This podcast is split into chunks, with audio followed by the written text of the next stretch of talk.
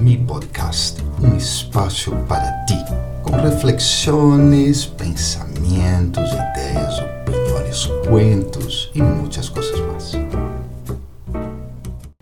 Hola, que tal? Espero que estés muy, muy bien, como siempre. No, no, mejor, mejor, mucho mejor. Eh, bueno, el título es como raro, ¿cierto? Porque no es una idea muy agradable, es fuerte, el purgatorio, ¿cierto?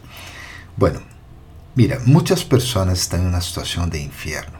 ¿ya? Otras viven su paraíso personal, pero hay otras que, que nada. No estão felizes realmente, pero tampoco se pode dizer que estão infelizes, como se estuvieran aí flotando no mar, sem corrente nem vento.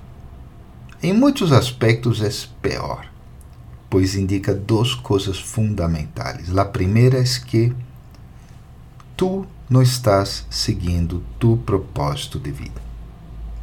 Mira, o propósito é algo que te hace avançar quando realizas ações alinhadas com ele. E esse é como o cielo, já? Ou te hace experimentar um retrocesso se vas com ações em su contra, el infierno.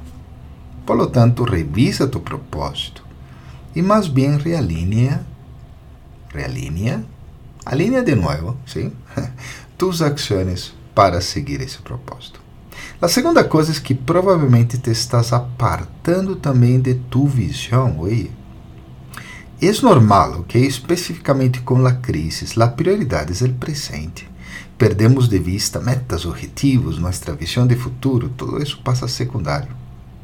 Involuntariamente perdemos a alegria que nos trai cada vez que nos acercamos de ella, ou a tristeza quando falhamos. É ideal recordar-se a si mesmo, a si mesma, a ti mesmo, não? De que deseas para o futuro e ver como trabalhar por ele. Assim que sair desse purgatório da vida é mais fácil que uno imagina.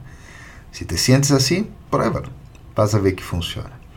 Bye bye, nos encontraremos la próxima semana de nuevo, ya avanzando en el final del mes de diciembre y acercándonos al año de los dos patitos, el 2022. Bye bye.